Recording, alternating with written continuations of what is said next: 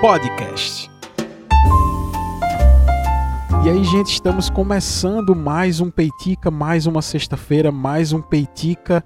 Um grande prazer ter aqui você conosco nesse podcast. Semana passada tivemos dois episódios, só relembrando, né? Porque às vezes não dá tempo da gente acompanhar e, e como o podcast tem essa grande vantagem da gente poder ouvir o podcast quando e da maneira que a gente quiser. Então fica essa dica aí para você que só ouviu, não sei, um dos peiticas da semana passada.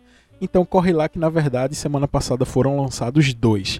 Eu já te agradeço por você ter voltado aqui para mais esse peitica, para mais essa semana de reflexões, mais essa semana de conversa, de bate-papo tá? E antes de dar início, introduzir também a pessoa que está comigo aqui novamente, muito massa de receber, é, só relembrando, né, as arrobas para você que, que pode acompanhar o Peitica nas redes sociais, agora com arrobas unificadas, tanto a do Peitica quanto a minha. Então, se você quiser acompanhar o Peitica nas redes sociais, você pode procurar o arroba Peitica Podcast, tanto no Twitter quanto no Instagram, que são as redes que eu mantenho ativas, tá?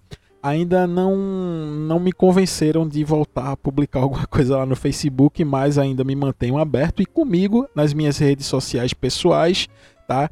Rafa com PHA, tudo junto, tá? É só escrever Rafa com PHA, obviamente o Rafa é com PH, então você pode me achar tanto no Instagram quanto no Twitter também através dessa arroba que agora sim está unificada.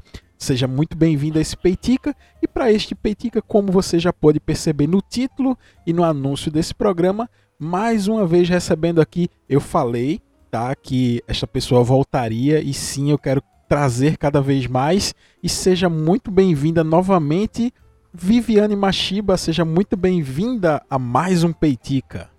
Olá, estou aqui de novo. Seja muito bem-vinda, Vivi, inclusive pondo em prática, né, aquilo que a gente falou. Ó, vamos lá, Vivi, vamos trazer mais peiticas aqui para a gente conversar sobre esses assuntos, aqueles assuntos, né, que a gente tanto conversa, tanto debate ali entre a gente com, quando se lança o peitica. Então, a, é, surge dessa nossa conversa essa ideia da gente trazer a Vivi aqui para cá para a gente fazer esse momento. E, inclusive, é uma ideia que eu tenho que eu é, explanei no episódio passado e eu reforço, tá, nesta edição do Petica, que é de criar um grupo, tá, no WhatsApp para pessoas, né, para vocês que estão ouvindo o Petica, para que a gente também possa estender essas conversas e esses debates que eu tenho na maioria das vezes individualmente, tanto pelas redes sociais quanto pelo meu próprio número do WhatsApp. Então, eu pensei, por que não é, expandir essa conversa, esse bate-papo que eu tenho com a Vivi, que eu tenho com o Tiago, que eu tenho com o Eugênio, que eu tenho com a Dani, que eu tenho com o Duda, que eu tenho com as pessoas é, lá do, do Twitter. Por que não a gente montar um grupo para a gente poder conversar e dentro desse grupo lançar também conteúdos exclusivos para quem está lá acompanhando o Peitica, obviamente sem custo, e para a gente poder iniciar e aumentar essa fanbase do Peitica. Então, se você curte essa ideia, me incentiva aí a colocar em prática, certo? Então, é, estou maquinando ainda essas ideias e se você curtiu essa ideia de ter um lugar exclusivo para a gente conversar sobre isso que é trazido aqui no Peitica, num lugarzinho lá só nosso, me reforça essa ideia aí, porque eu quero realmente colocá-la em prática. Mas, voltando aqui, já entrando no nosso tema de hoje, tá? Esse tema é, que a gente tanto conversa, eu converso com a Vivi, é, surgiu justamente pelo fato da, da Vivi ela ter entrado em contato. É, a, a Vivi já trabalhou é, na cidade, ela, ela é, é, além de ser uma. já ter tido contato com trabalhos mais cosmopolitas, metropolitanos, hoje ela vive uma realidade de trabalho mais voltada para o campo. E aí, baseado nisso, baseado nessa, nessas histórias que, ela, que, que a gente compartilha, que a gente conversa, surgiu a ideia de fazer esse episódio olhando para o campo, discutindo sobre esse tema tão atual que é justamente essa questão do agro. Vivi, já começando esse Peitica de hoje, o agro é pop, Vivi, realmente? Depende muito do seu ponto de vista. do meu ponto de vista, depende do agro. Eu acho que dentro desse agro que a gente tem hoje, é claro que esse agro que passa na Globo, daquela propaganda do agro é pop. Clássica, né? Desde é muito tempo. Né? Clássica. Né? Depois, só depois que eu fui mais. Assim, eu sempre. Eu sempre morei no campo. Eu sempre fui meio que da área rural, assim. Mas trabalhar mesmo, de verdade, é só de uns cinco anos para cá. Depois que o meu filho nasceu, é que eu comecei mesmo, que meus pais resolveram montar uma granja e agora eu sou granjeira. Não trabalho mais de escritório, não tem mais ar-condicionado, mas, mas eu tô, tô nessa. E aí eu descobri que, que, cara, às vezes o agro não é pop. Pois é. E, e, uma coisa, Vivi, tem, tem algum problema de dizer o ramo assim que você está trabalhando junto com seus pais? Não, não tem não. A gente tem uma granja, uma granja de, de ovos. Ah, que legal.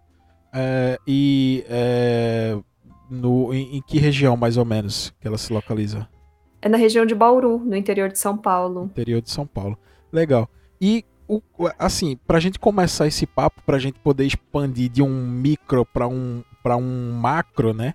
É, como que é a realidade assim de lidar com as coisas do campo? Quais as principais diferenças? Você que tanto já trabalhou é, de um lado e agora vive essa realidade de cinco anos para cá. Quais são as principais diferenças para a gente começar a entender essa lógica? Porque às vezes parece tão próxima da gente e às vezes parece tão distante. Para a gente poder entender realmente assim quais, quais são as diferenças, com que você precisa lidar no dia a dia que difere desse trabalho que a gente tem aqui na cidade. É porque assim, é, o agro, ele. Quando você vai trabalhar no agro, você percebe que são coisas muito, muito distintas dependendo do ramo que você vai trabalhar. Eu, por exemplo, trabalho com galinha, uhum. galinhas poedeiras. Mas meu tio, meu tio tem uma horta, agora lá na minha granja, meu tio resolveu fazer uma pequena horta, então eu vejo uma parte do. Nós somos pequenos agros, tá? Uhum, não sou sim. nem de longe, eu tô perto do, do grande, nem do médio agro, ainda sou. Nossa granja é pequena e tudo. Mas você vê que assim, é diferente. O jeito de trabalhar é diferente. O jeito que a gente trabalha, por exemplo, é diferente do jeito que meu tio trabalha, é diferente do jeito que um cara que trabalha com leite trabalha, uhum. sabe? Porque, por exemplo, um cara que trabalha com vaca leiteira acorda três, quatro horas da manhã. Ah, é verdade. Eu, eu começo a trabalhar oito, oito e pouco da manhã. Entendi. Eu não começo a trabalhar mega cedo, sabe? Então, quanto ao horário, eu não tenho muita diferença, assim. E eu, inclusive, acabo mais cedo do que as pessoas normais, assim. Porque antigamente, quando eu trabalhava no escritório, era seis horas da tarde, né? Ah, isso, Hoje é a rotina, dia, né? É, saía, chegava às oito para trabalhar e saía às seis. Hoje eu chego às oito e saio umas quatro e meia, às vezes. Uhum. Às vezes um pouco mais cedo, às vezes um pouquinho mais tarde. E Mas essa... assim, é pesado. Verdade. E, e assim, essa, esse ponto que você fala é um ponto bastante interessante para a gente começar esse papo, porque são essas pequenas é, produções que normalmente têm essas características familiares, né? São justamente essas, esse tipo de produção agrícola do campo que sustenta o Brasil, a demanda interna do Brasil. Porque quando a gente imagina o grande produtor, normalmente isso vai mais lá para fora, né, Vivi? Sim. Quando você fala assim, ah, o agro é pop. Se fosse o pequeno agro, sim. Porque é o pequeno agro que leva lá a verdura para o mercado, para quitanda, que leva os ovos, que leva o leite para mercado, para quitanda, que abastece o mercado local, sabe? Uhum, sim. Agora, quando você vê aquelas propagandas lá que mostra ah, o agro, mostra aquela plantação de soja gigantesca. Uhum.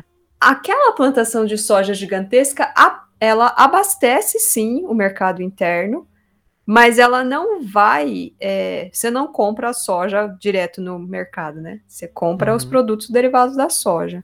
Mas a maior parte dessa soja está indo para o exterior, né? É verdade. E, e, e... Isso, e, e, isso é uma característica que a gente já carrega há um certo tempo, né, Vivi? É, já tem bastante tempo que a maior parte da nossa produção de soja e milho está indo para o exterior e isso antes a gente não sentia tanto esse esse aumento, porque eu não sei se você notou, por exemplo, você deve ter notado, você vai supermercado. Uhum. Ah, assim, quem não notou é porque ou tem muita grana que não faz diferença, ou ele tá completamente dormente com a situação que a gente tá vivendo, assim. Por exemplo, óleo de soja. A quanto foi o óleo de soja? Já teve época que a gente pagava o quê? Na promoção você achava óleo de soja um e pouco, dois reais? Verdade. Ah, há dois anos atrás. Uhum. Hoje o óleo de soja está sete reais, aqui em Bauru, pelo menos. Sim. Você não acha menos de seis, sete reais. Uhum. E aí você fala assim, ah, mas por que a gente não come soja e tal? Cara, soja e milho, acho que tá em, em muita coisa, não só no óleo. A soja e o milho, o preço deles, eles influenciam, inclusive, no preço do ovo que eu vendo, porque eles são base da ração das minhas galinhas. Caramba, é verdade. Eu não tinha pensado nisso. Realmente. Sim, influencia muito. Ração animal, tanto de bovinos, de, de aves, é feita com soja e milho. A ração do doguinho, do é gatinho, verdade. soja uhum. e milho. A ração do cachorro subiu. A ração dos meus cachorros está muito mais cara também. Uhum. Porque soja e milho. E o preço da soja e do milho lá nas alturas. Quando a gente vai comprar, a gente dá até uma chorada. Às vezes a gente pensa assim, nossa, cara, tem que comprar milho, né? Tem que comprar soja. É esquisito a gente ser um, um, produtor gigantesco de, uma, de, uma, de um produto como esse e a gente tá pagando um preço tão caro nele, né? É, porque o que acontece é que assim. É... O dólar tá bem alto, né? Uhum. Esse dólar alto ele incentiva os produtores, os grandes, né? Porque os pequenos não, né? Os pequenos, os pequenos na verdade acabam vendendo para os grandes, para os grandes poderem vender para fora. Uhum. Acontece muito isso. Então, o que acontece é que com o preço da soja tão alto, compensa muito mais você vender para o mercado externo do que você vender para cá, né? Com o dólar alto do jeito que tá. Então, ninguém ninguém quer jogar no mercado interno. Antigamente, antigamente não, é lá pro governo, vou falar governo pelo presidente porque eu não lembro que ano sim, que é, tá? Sim, sim. Lá pelo governo Dilma, mais ou menos. Segundo ou primeiro mandato? Até o fim do governo Dilma, tá. até ela ir embora. Entendi. O que acontece é que o governo tinha silos próprios. Tinha vários silos. Então, nesses silos ele guardava grãos, tinha arroz, tinha milho, tinha soja. Quando o milho e a soja, o arroz, todos os preços de grãos, né, começava a subir muito, o que, que o governo fazia? Ele ia lá no silo dele e jogava no mercado mais barato. Hum, então ele regulava o preço do milho, da soja, do arroz, de todos os grãos. Através do abastecimento, né? Sim, ele jogava o dele mais barato, então ele obrigava os outros a abaixar um pouco o preço. Ah, entendi. Então você tinha ali um, um certo equilíbrio, era o, o governo é, interferindo um pouco para você conseguir fazer um equilíbrio para não ter um preço tão exorbitante. Isso ajuda a segurar a inflação, segura um pouco o dólar, segura tudo, né? Uhum. Segura a exportação um pouco também, porque você não pode pegar toda a sua, todo seu todos os seus produtos e exportar e deixar o mercado interno desabastecido, né? Sim. Aí nisso você faz um equilíbrio. Só que o que acontece? É, a partir depois, acho que no final do governo Dilma começou com isso, e depois no, já no governo Temer, e aí quando entrou no governo Bolsonaro, aí o negócio descambou de vez, é que havia esse costume de se jogar esse, esses grãos no mercado, e o que aconteceu é que parou de se abastecer os silos. Então o governo também parou de comprar. Então o governo não tem mais como regular. Não por esse, me por esse meio mais, né? Não há mais como regular o preço de milho e soja. E o, a regulação, ela é necessária. Uhum. O livre mercado, que todo mundo, que todo mundo não, né? Que, é, os, é que... que... o pessoal acha bonito, uhum. Em países como o Brasil, em países subdesenvolvidos em desenvolvimento, não funciona, sabe? E não até, dá. E assim, esse, esse tipo de, de, de falácia, ela é muito bonita no campo do outro, assim, né? Porque, por exemplo, houve até uma questão da Ambev que tentou abrir, fazer uma abertura maior lá nos Estados Unidos e ela foi literalmente bloqueada, assim, por, por conta de um protecionismo Então, é, esse ideal que a gente imagina de um comércio totalmente livre, ele não é realidade nem nesses países que eles usam como referência.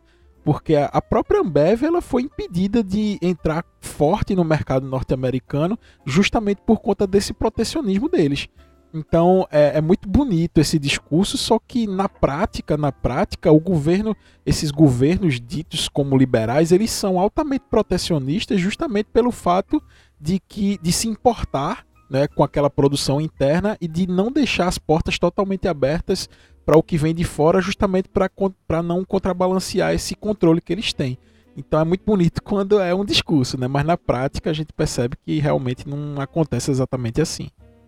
É, porque você vê, essa parte mesmo, esse dos Estados Unidos, eles houve um tempo em que eles estavam praticando mais fortemente o livre mercado, né? O que, uhum. que aconteceu? As empresas dos Estados Unidos começaram para a China, principalmente a de tecnologia, né? Para montar, para fazer as coisas.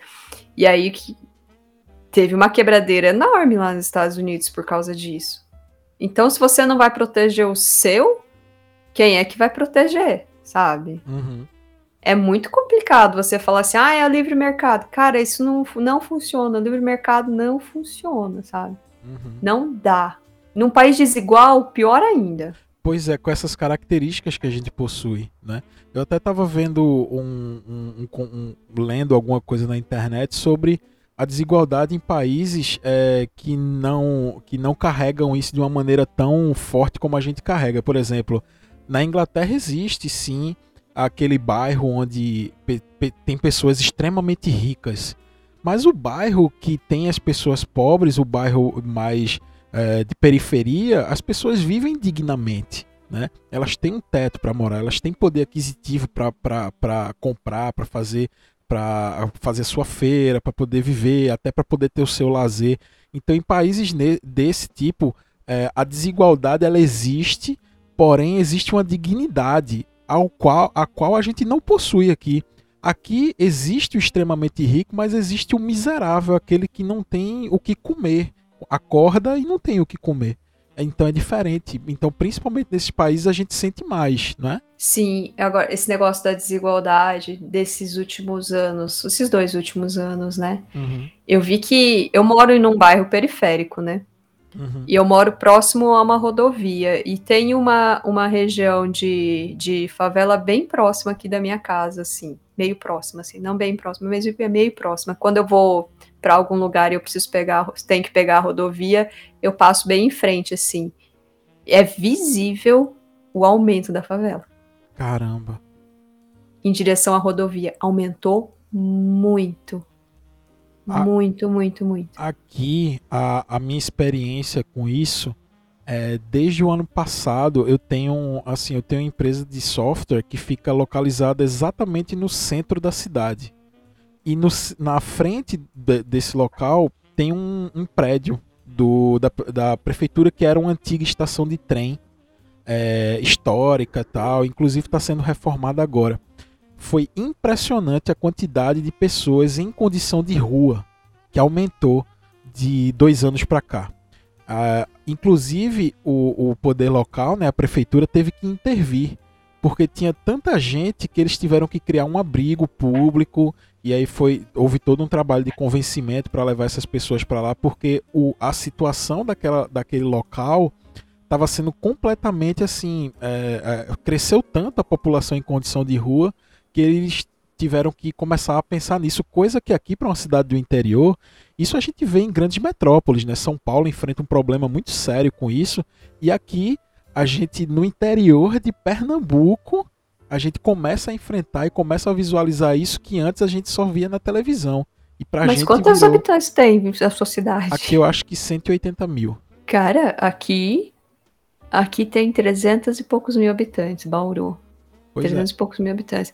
Aqui a gente tem abrigo, porque precisa. Gente... Aumentou bastante a população de rua que a gente tem ouvido falar, né? Porque eu não tô saindo de casa. Uhum, sim, mas é sim. é coisa que a gente vê em noticiários, essas coisas, o aumento da população de rua, é. o aumento das pessoas que estão numa condição miserável, sabe? É, isso é visível.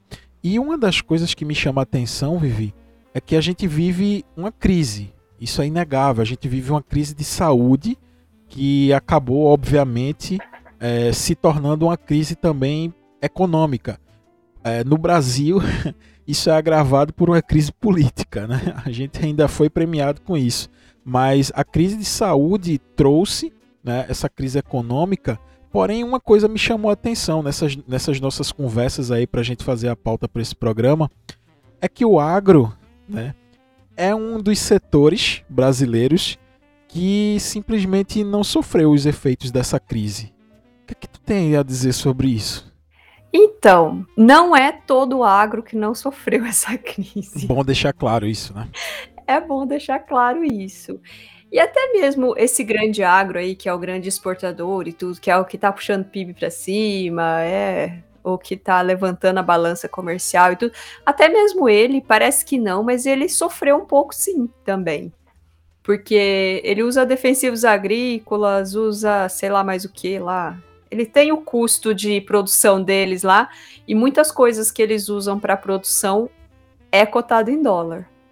Então, ao mesmo tempo que eles ganharam bastante, o custo de produção deles também aumentou. É claro que ninguém é coitado ali, né? Por favor, né? Sim, é verdade. ninguém ali é coitado, mas que nem como eu já falei, quando eu falei antes, o nem todos os setores do agro estão se dando tão bem assim, né? Nesse falar assim, ah, mas o preço do ovo, que é o, o meu, a, meu, a minha área de atividade, né? Ah, o preço do ovo subiu. Não sei se você notou, porque subiu muito. Sim, sim. Até o, carro, meu... até o carro do ovo, quando passa aqui, eu dá pra perceber, sabe? Olha o ovo, olha o carro do ovo passando na sua rua. Aqui a gente tem muito disso aqui. Ah, aqui de vez em quando passa também o carro do ovo querendo aqui vender ovo na minha muito, rua. Muito, muito. Então, por exemplo, a gente. O custo subiu absurdamente. E eu vou falar para você que não foi só de ração. Não foi só o custo da ração animal que subiu, que é o que está diretamente ligado ao milho e à soja. Mas no início, é, no início da pandemia, não. Mas no fim. Quando que foi agora? E foi logo que. Novembro, acho que foi outubro, acho que setembro, acho que foi por aí, lá para setembro, outubro, depois de, do meio do ano passado. Sim. Quando começou, os países começaram a estar tá um pouco melhores e tudo, e começou a ensaiar uma reabertura, principalmente da China. Uhum. O que houve no mercado brasileiro foi um desabastecimento de, de celulose. O que aconteceu foi que o custo das embalagens de papelão subiu absurdamente. Eu precisava comprar é, para poder colocar meu ovo, né? Que a gente tem que colocar na, não só na bandeja, mas a gente também tem que ter uma caixa, né, de ah, papelão. Sim, sim. Subiu mais de 100%. Caramba! Isso influencia sim. diretamente no preço do teu produto. Nem tem como, né? Sim, sim. Subiu 100%. Tinha, tinha, tinha fábrica que eu ligava para fazer cotação, o cara falava assim para mim, olha, Viviane, desculpa, eu não posso nem fazer cotação para você, porque eu não, tô, não posso abrir cliente. Caramba. Eu só posso abrir cliente, tô autorizada a abrir, abrir cliente para fevereiro do ano que vem. Aí eu falei, ah, tá bom, né? Esses detalhes, assim, é, pra gente, né, que somos meros, meros consumidores, a gente nem imagina isso, mas isso é uma dificuldade que principalmente é, esse produtor que carrega as características que, que você carrega no negócio, da família, passam e estão passando. E, é, e foi muito importante você dizer, ó, o agro sim, mas depende do agro. E, e vocês, né, essa característica de produção é, familiar, eu acredito que ela sofreu demais nessa pandemia. Sofreu. A agricultura familiar deu uma sofrida, porque é, muita gente faz empréstimo, né? A gente não, nós não somos diferentes de todo mundo, uhum. né? Todo mundo faz empréstimo tem que fazer os empréstimos para poder pagar os seus insumos, para poder pagar a sua produção. Uhum. Tem gente que não conseguiu pagar. A gente sabe de. A gente tem notícias, porque aqui perto de Bauru tem uma cidade que chama Bastos. Uhum. Bastos é responsável, a cidade toda é responsável pela produção de mais ou menos 20, 20 e poucos por cento de todo o ovo do país. Caramba! É, é, a capital nacional do ovo. É mó legalzinho até, tem festa do ovo todo ano. Não tá tem, tá tendo, né, por causa da pandemia. Tem mas... um ovo gigante na entrada da cidade. Não, mas na festa do ovo eles fazem um monte de de ovo. Caramba. É muito legal. Porque é, é, cidade de colonização japonesa, sabe? Ah, eu ia perguntar isso. Pra ter um Monte Fuji, tem, isso está, tá explicado. Não, aqui, aqui no interior de São Paulo, a maioria dos granjeiros são japoneses. Ah, caramba. Descendente de japonês, é. A tua É, família tem essa característica. A tua família tem histórico, tipo, o, pa, o seu avô, o seu bisavô trabalhava com isso ou começou mais com teu pai, assim? Não, desde que eu nasci. É, lógico que eu não nasci na granja, porque eu nasci no hospital, mas a minha família toda morava na granja. Ah, entendi. Já, já rolava na tua família isso. Sim, a gente já morava, meu avô, meus avós, meus tios, todo mundo trabalhava nessa granja, morava lá. Inclusive, eu tive uma, uma educação, assim, de início, assim, parecia até a comunidade Amish, sabe? Só tinha japonês, Aham. todo mundo falava japonês, eu falava japonês. Caramba, tu, é, é, que legal, que legal. Eu, eu, assim, eu- eu achava que você sempre foi cosmopolita, do jeito que a gente se conheceu lá 10 anos atrás, mas não foi. Não, eu passei uma boa parte da minha vida no campo, Caramba. morando no campo.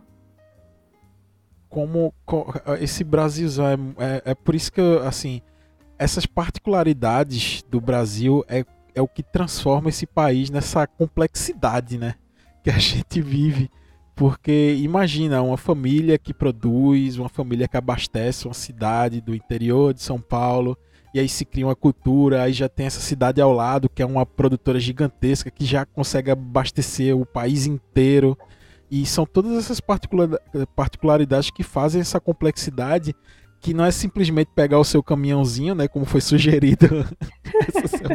Ah, tá faltando ovo, Vivi?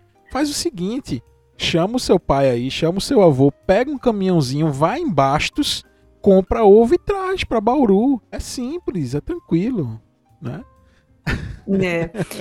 E é engraçado porque, assim, é, eu tava falando da parte do. Que a gente, como trabalha nesse ramo, né? A gente Aham. fica sabendo, né? Sempre houve uns ruídos assim.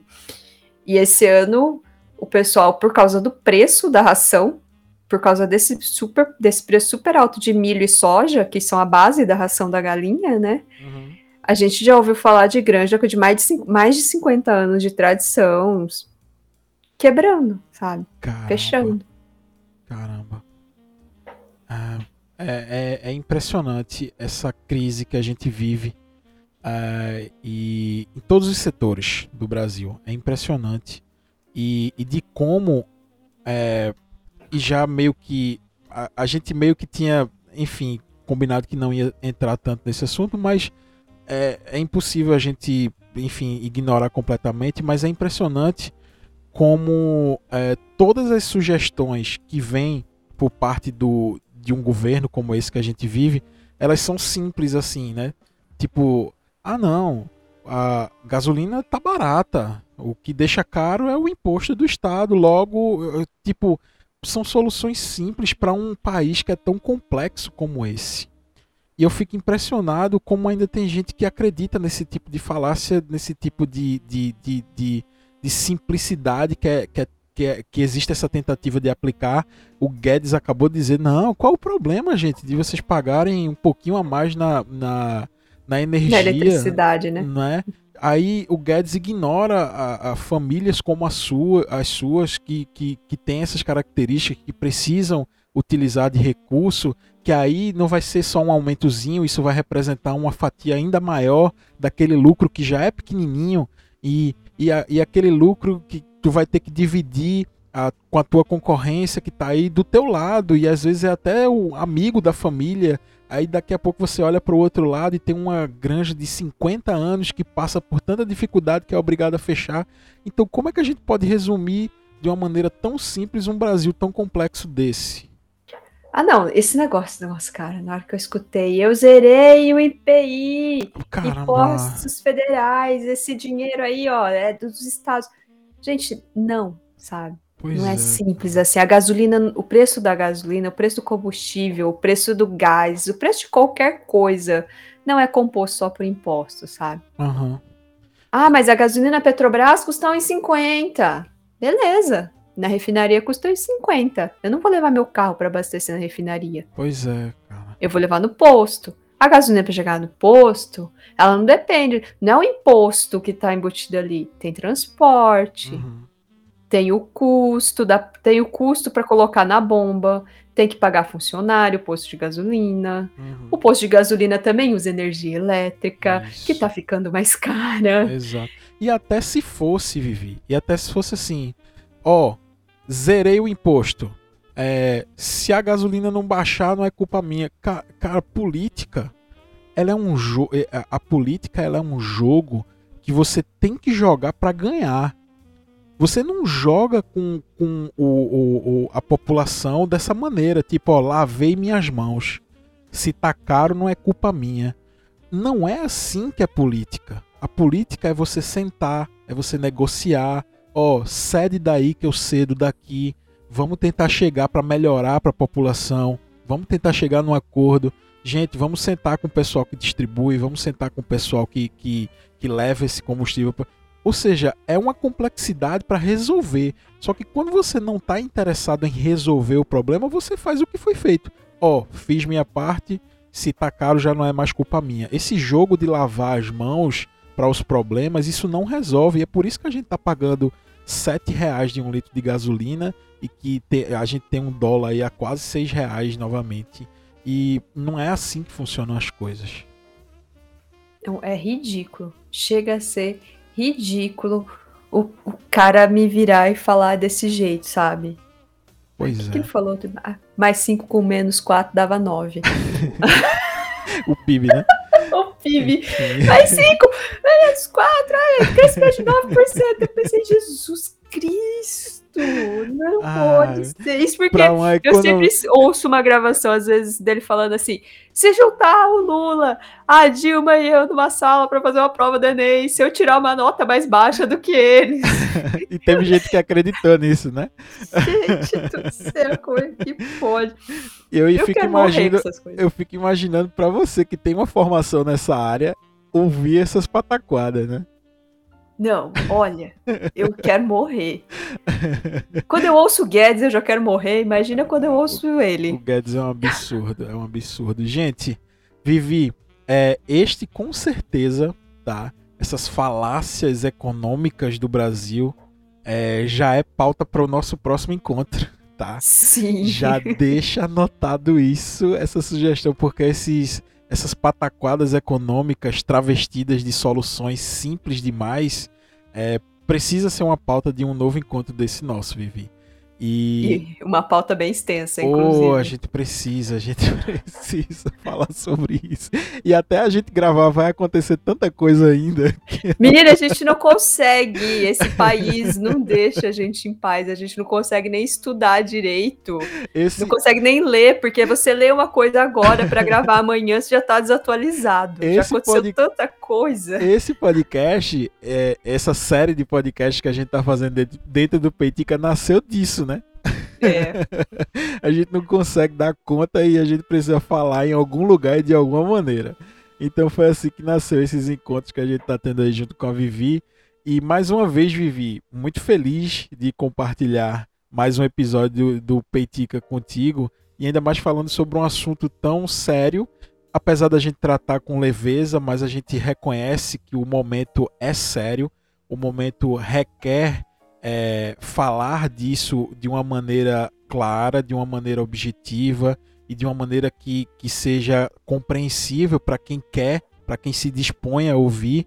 E que bom que a gente pôde fazer mais um episódio como esse, Vivi. É, eu que agradeço o espaço novamente. Estaremos aqui novamente Sim. outra vez, numa próxima, para falar claro. um pouco mais. Aí a gente pode falar um pouco também sobre uma coisa que eu acabei esquecendo de falar melhor. Se quiser, pode. Enfim, pode. Se quiser complementar com alguma coisa aí nas suas considerações finais, fique, à vontade. Não, é que tem mais uma coisa do grande agro que me irrita. É que o grande agro não emprega quase ninguém. Ah, Ele não dá emprego. Porque é tudo mecanizado. Verdade. Cara, é tudo mecanizado. Precisa só de um cara para dirigir o trator. É sério, é tudo mecanizado. Na minha granja já tem quase tudo mecanizado. Imagina num, numa plantação de soja gigantesca de um Blairo Maggi da vida. É, Ele, ele não impulsiona esse setor, que é um dos setores que a gente mais sofre o desemprego hoje no Brasil. É um caso assim seríssimo e absurdo que a gente está vivendo hoje. E esse agro que teve até números interessantes, né? Dentro dessa pandemia, esse grande agro, né? E mesmo assim, nem com esse, nem com esse resultado é, ele consegue fornecer é, emprego pra gente. Não É, ele não, é, esse resultado do agro, na verdade, ele não beneficia a população, ele só vai beneficiar o grande agro.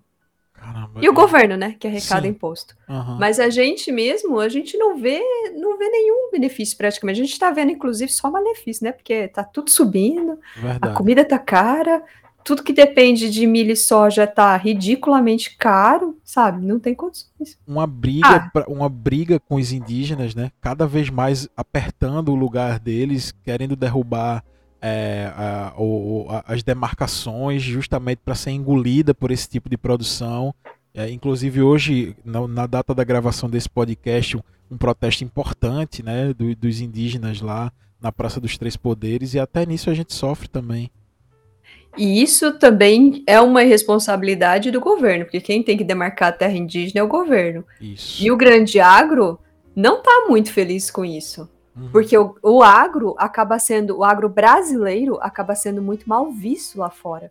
Porque isso, lá no exterior, tem muita importância, principalmente no- na Europa.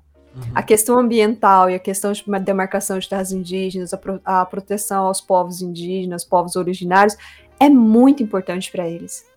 Então, se existe essa bagunça toda aqui, esse absurdo todo aqui, isso afeta o agro aqui. Tanto que o agro, no começo, apoiava muito o governo. Agora o agro está super rachado e tem muita gente do agro falando contra o governo, inclusive. Justamente porque o governo, quando o governo não estava prejudicando muito, tá todo mundo bem. Mas Aham. agora o governo começou a prejudicar o agro. Verdade. Então o pessoal tá ficando puto com o governo. Até o agro, que sempre apoiou, Aham. agora tá ficando contra. Caramba, que situação a gente vive. Bem, Vivi, mais uma vez, obrigado. É muito bom poder gravar esse podcast aqui, esse, esse- essa série de peiticas, onde a gente fala um pouquinho só mais sério, né? A gente consegue fazer ainda um podcast leve, mas a gente consegue trazer também esses debates que são muito importantes para o Brasil, para esse momento que a gente vive. Te agradeço de novo, Vivi. E se quiser deixar suas redes sociais, até para o pessoal também começar a, a te acompanhar também. É, enfim, se quiser, fica à vontade e também pode, enfim, se despedir ou falar mais alguma coisa. Muito obrigado. Gente, minha única rede social, gente, é o Twitter. eu tenho Facebook, eu tenho Instagram, mas não adianta falar comigo por lá que eu não vou ver. Teve um dia que a amiga do Diego foi falar comigo lá eu vi um ano depois. Então, gente, Twitter, tá? Arroba vmachiba, machiba é com SH. Uhum. Quem quiser falar comigo por lá, pode falar. Eu posso não responder na hora, mas eu respondo alguma hora aí. E o grupo do. E o grupo do Peitica, né? Isso, Se tiver lá. aí, eu vou A estarei lá. ser, a Vivi vai ser uma figura que vai estar lá nesse grupo com certeza, que ela já faz parte do Peitica. Vivi, obrigado. E pessoal que nos ouviu até agora, se você tiver é, alguma sugestão, se você quiser debater conosco nas redes sociais, no Twitter, sobre este episódio, sobre algo que foi levantado aqui, nos procura, certo? E até o próximo episódio do Peitica na próxima semana. Valeu, Vivi. Valeu, pessoal. Tchau, tchau.